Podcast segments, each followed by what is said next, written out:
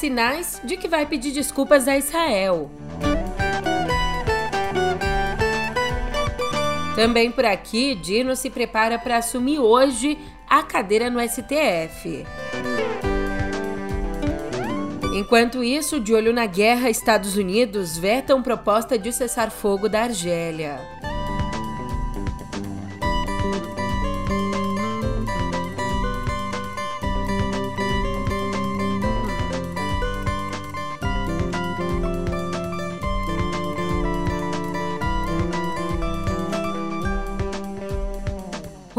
Um ótimo dia, uma ótima tarde, uma ótima noite para você. Eu sou a Julia Keck e vem cá, como é que você tá, hein?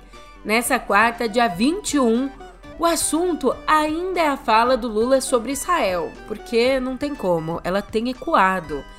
E as consequências, sendo sincera, eu não sei se é pra rir, pra chorar ou Pacheco. O presidente do Congresso deu uma dura no Lula e é isso que eu te conto agora no pé do ouvido. Música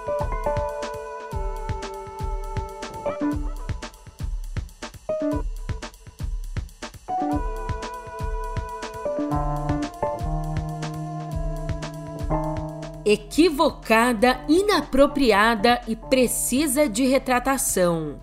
Foi assim que ontem, numa sessão deliberativa, o presidente do Senado, Rodrigo Pacheco, se referiu à fala do presidente Lula, comparando a ação de Israel em Gaza ao Holocausto. Uma fala inapropriada e equivocada não representa, e aqui digo eu, não representa o verdadeiro propósito do presidente da República Federativa do Brasil, Luiz Inácio Lula da Silva, que é um líder global conhecido por estabelecer ou buscar estabelecer diálogos e pontes entre as nações. Motivo pelo qual, em especial por essa confiança que este presidente tem no perfil conciliador do presidente Lula, é que uma fala dessa natureza deve render uma retratação. É fundamental que haja uma retratação e um esclarecimento com um pedido de desculpas em relação a uma parte da fala que estabelece esta premissa equivocada. Mesmo com essa fala dura do Pacheco, a gente ainda não tem indícios de que o governo vai se desculpar. Mas Israel voltou a cobrar. Numa publicação em português, o ministro israelense das Relações Exteriores, o Israel Katz, classificou a fala do Lula como promíscua e delirante e reafirmou que o petista continuará sendo persona não grata em Israel até que se desculpe. Eu vou ler aqui uma parte da mensagem para você. Ela diz assim: abre aspas. Como ousa comparar Israel a Hitler? É necessário lembrar ao senhor o que Hitler fez? Que vergonha! Sua comparação é promíscua, delirante. Vergonha para o Brasil e um cuspe no rosto dos judeus brasileiros. Ainda não é tarde para aprender história e pedir desculpas. Até então continuará sendo persona não grata em Israel. Fecha aspas. Ao mesmo tempo dessa mensagem, uma conta oficial da diplomacia de Israel no X ironizou o Brasil, acusando Lula de negar o Holocausto. Como é que foi isso? A conta lá no Twitter, no X, compartilhou uma publicação com a bandeira brasileira que perguntava assim: O que vem à sua cabeça quando pensa no Brasil? Você sabe esses posts que as pessoas vão lá, respondem aquelas coisas bem clichês: ah, carnaval, futebol. Então, uma conta oficial da diplomacia de Israel compartilhou essa pergunta, essa publicação e respondeu assim: Antes ou depois do Lula negar o Holocausto? Bem, fontes do nosso governo classificaram a postagem como baixaria e disseram que a provocação não deve ser respondida. Mas mais tarde o chanceler Mauro Vieira reagiu reagiu às ações israelenses afirmando que a postura do país ante as declarações do Lula é uma vergonhosa página da diplomacia de Israel. E disse mais: disse que o colega dele do Estado judeu, o Katz, distorce posições do Brasil para tentar tirar proveito na política doméstica. Abrindo farpas para o Mauro Vieira, porque não é nem mais aspas, né? Uma chancelaria dirigisse dessa forma a um chefe de Estado de um país amigo, o presidente Lula, é algo insólito e revoltante.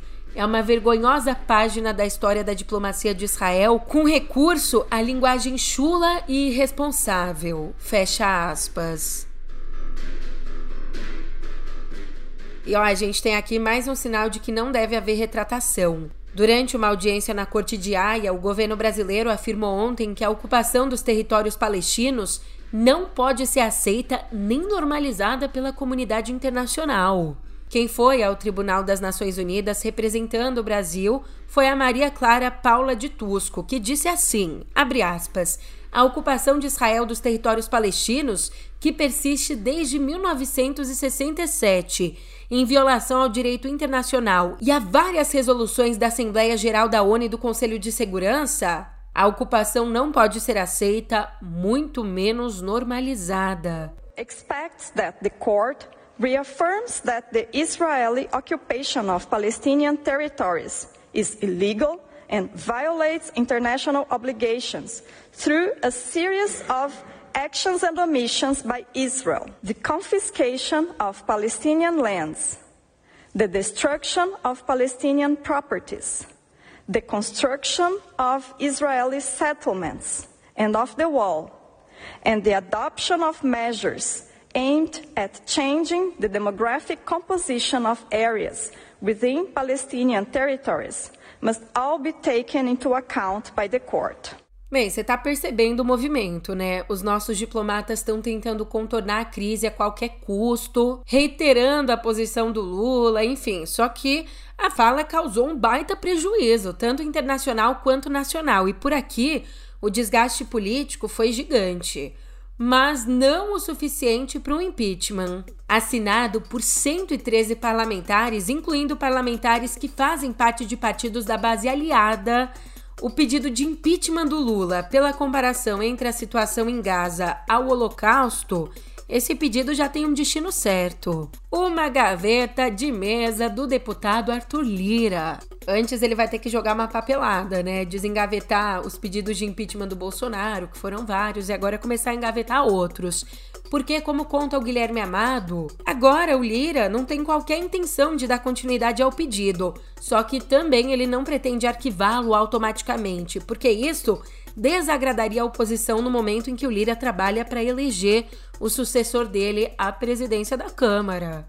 E nessas, quem também tirou uma casquinha da fala do Lula, obviamente, foram os bolsonaristas que impunham a bandeira de Israel. Só que uma iniciativa do braço direito do Bolsonaro, do Fábio Van Garten, gerou controvérsia entre aliados. A gente está falando aqui do convite que o Van Garten fez ao Daniel Zonshine, o embaixador de Israel. Ele convidou o embaixador para participar do ato de apoio ao ex-presidente que vai acontecer nesse domingo na Avenida Paulista. Do lado dos que não gostaram, tá? O ilustre pastor Silas Malafaia, o principal líder evangélico bolsonarista. Ele não gostou, apesar do convite ser visto como um aceno à direita religiosa que apoia incondicionalmente o Estado judeu. Julia, mas se é um aceno, por que, que ele não gostou? Te dizer. A primeira reclamação do Malafaia é que ficou combinado que ele e o Bolsonaro cuidariam sozinhos da lista de convidados. Tadinho, foi passado para trás. Mas o pastor também avalia que a presença do embaixador desviaria o foco do objetivo da manifestação, que é exatamente dar apoio ao ex-presidente diante da investigação da Polícia Federal sobre os planos para um golpe de Estado. Olha, parece até cômico, mas é trágico. É bem trágico. E por isso aqui eu trago a opinião da Vera Rosa. Ela diz que abre aspas, até mesmo aliados do presidente Lula admitem nos bastidores que ele deu munição para adversários ao comparar o ataque de Israel na faixa de Gaza ao Holocausto, quando 6 milhões de judeus foram exterminados. Em conversas reservadas, apoiadores de Lula calculam que o ato convocado por Bolsonaro para domingo na Avenida Paulista tem tudo para reunir no mínimo 100 mil pessoas, incluindo agora uma legião de insatisfeitos com as declarações do Lula. Só que antes de domingo, a gente tem outra notícia. Abemos a Deus. Ontem, ao se despedir do Senado, o Flávio Dino disse que vai atuar com coerência, imparcialidade e isenção como ministro do Supremo Tribunal Federal, cargo que ele assume amanhã mesmo. Esperem de mim imparcialidade e isenção. Esperem de mim fiel cumprimento à Constituição e à lei. Nunca esperem de mim prevaricação. Nunca esperem de mim não cumprir os meus deveres legais, mas sempre com lheneza no trato, com capacidade de compreender o outro, porque um bom juiz fala muito pouco e ouve muito. Eu quero, senhor presidente Rodrigo Pacheco, reiterar três compromissos fundamentais aqui. Agir no Supremo com respeito à presunção à constitucionalidade das leis agir no Supremo com respeito à presunção da legalidade dos atos administrativos e agir no Supremo de modo consentâneo com o princípio da presunção de inocência. No discurso, Dino também deixou em aberto a possibilidade de voltar à carreira política depois de se aposentar do STF. Só que isso é meio futuro, né? Hoje o Dino tem 55 anos e a aposentadoria compulsória no Supremo é aos 75 daqui 20 anos. Enquanto isso, no Senado, no lugar dele, assume a suplente Ana Paula Lobato. Agora, no cenário internacional, os Estados Unidos usaram o poder de veto no Conselho de Segurança da ONU para barrar uma proposta de resolução da Argélia que exigia um cessar-fogo imediato na faixa de Gaza, invadida depois dos atentados do 7 de outubro. E de lá para cá, desde o começo da operação militar israelense, a estimativa é que mais de 30 mil pessoas tenham morrido. O veto dos Estados Unidos a essa proposta, ele já era esperado, uma vez que os Estados Unidos mesmo estão negociando sua própria proposta de cessar fogo temporário, só que sem efetivação imediata. Em paralelo, Washington pressiona Tel Aviv a não atacar Rafah, onde milhares de palestinos se refugiaram.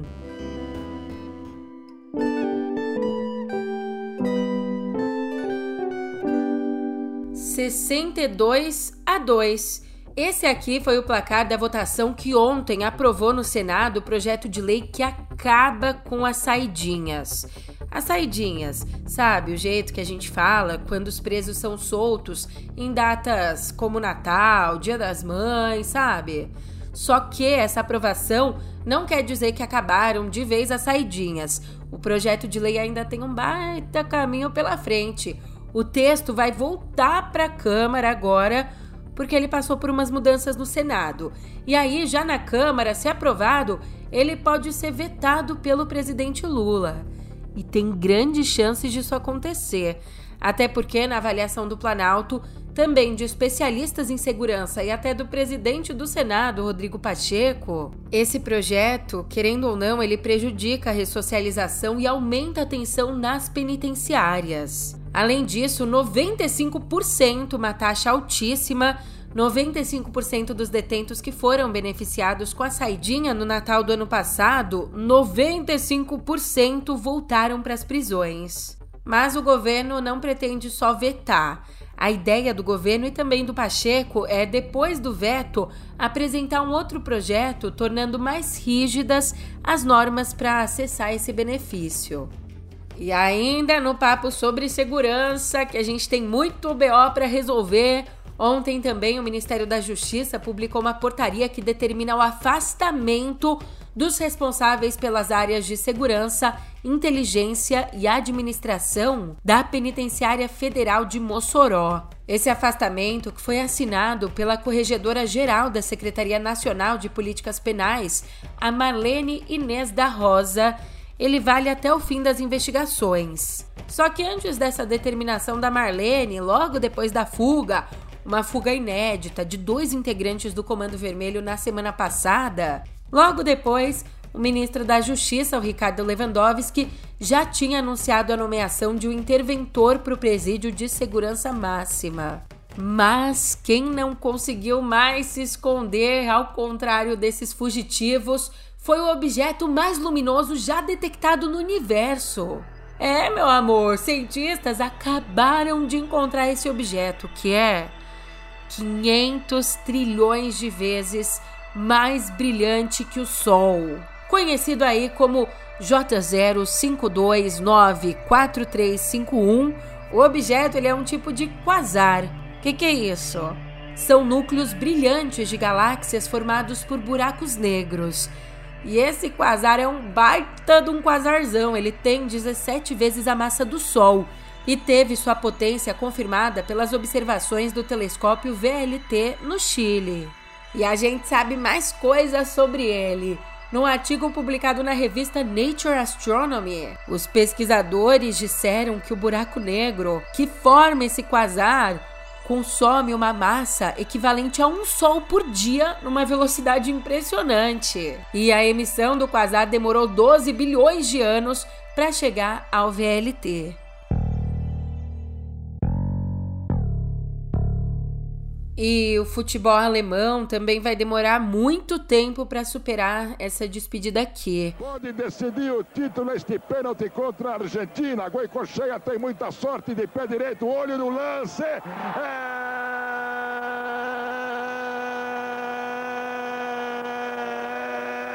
Da Alemanha. Confira comigo no replay. Pre, pre, pre, pre, preme. É dele a camisa número 3. Morreu ontem, aos 63 anos, o ex-jogador de futebol Andreas Breme, autor do gol que deu à Alemanha a terceira Copa do Mundo em 1990. Ele sofreu uma parada cardíaca e chegou até a ser internado em um hospital de Munique, mas não resistiu.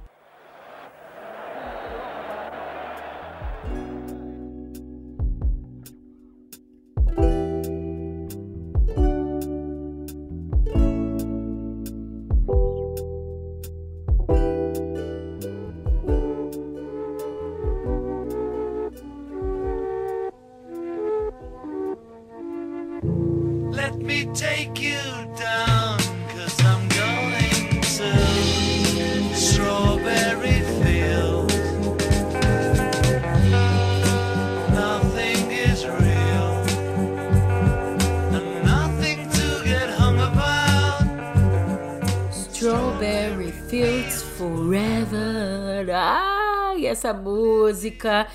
E é assim que a gente começa o nosso papo aqui em Cultura, com Fab Four. E eu não tô nem falando sobre os Beatles, tá? Não diretamente. Tô falando, mas não tô falando. Tô falando de quatro filmes sobre eles. É, a Sony Pictures e o diretor Sam Mendes, vencedor do Oscar por Beleza Americana, eles estão planejando fazer quatro filmes sobre os Beatles, trazendo em cada um o ponto de vista de um integrante da banda.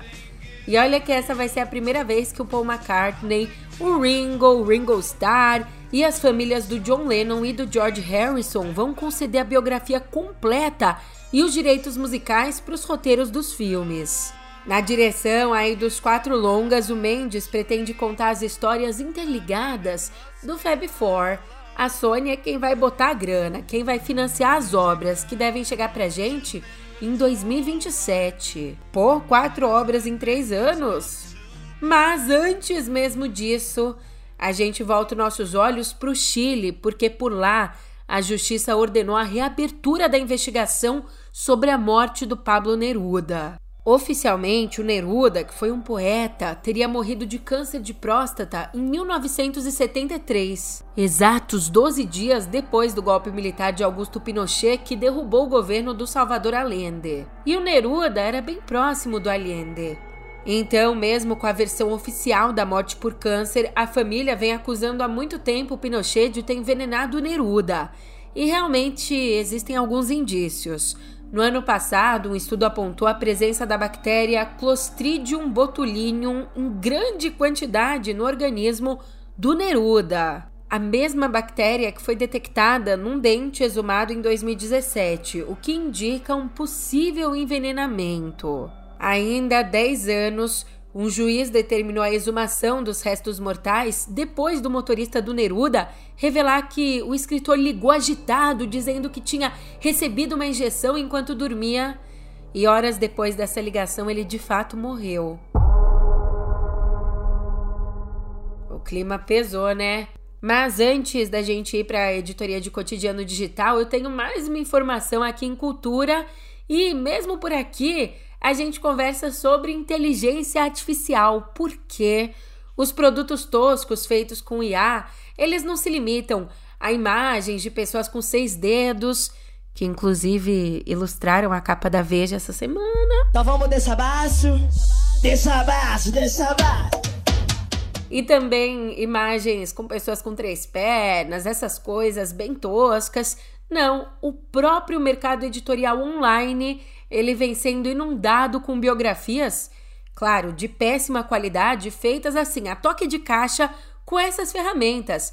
E biografias que, pasme você, são lançadas, às vezes, no dia da morte do biografado. Ó, oh, não precisa ir tão longe assim. O comediante Tom Smothers, que morreu em dezembro, e o astro country Toby Keith, que morreu no mês passado, eles estão entre os personagens desses livros, que são oferecidos a preços baixíssimos em lojas virtuais como a Amazon. Mas pelo menos a biografia do cantor ela trazia um aviso, um aviso, só que um aviso bem curioso, que diz assim: o autor e editor não dão garantias sobre a precisão ou completude do conteúdo. Uma biografia sem precisão? O que, que é isso? É só grafia, né?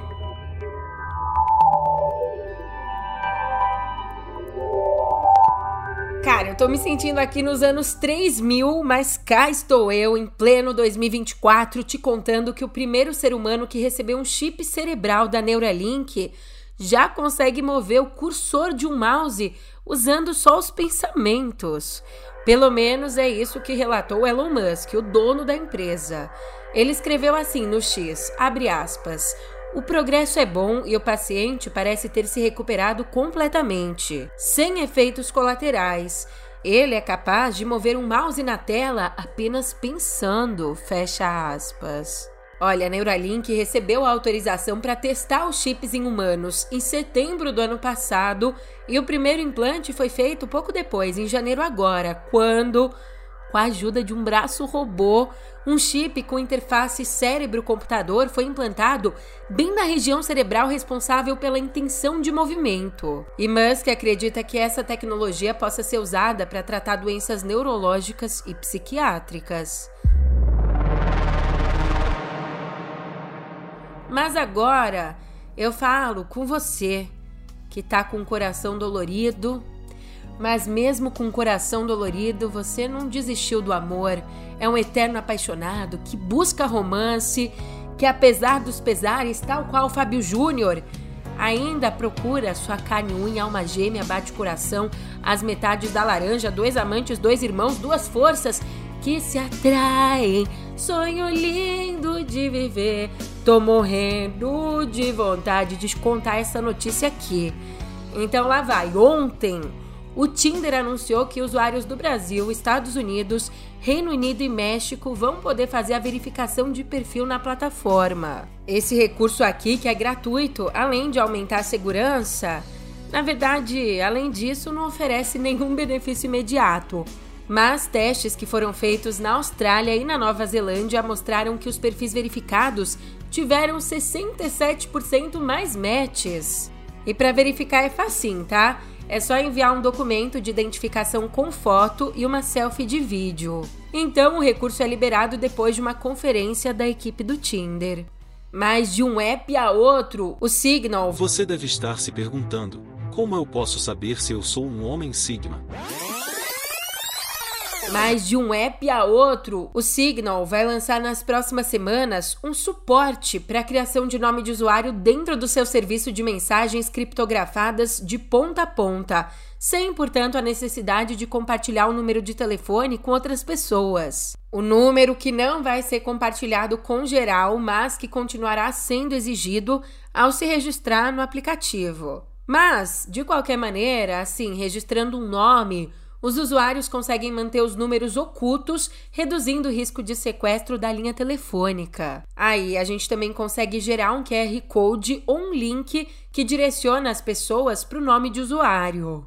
Também é possível você voltar aqui para me fazer companhia amanhã, porque por hoje é só. Obrigada pela parceria de sempre, eu fico te esperando aqui, tá? Até lá!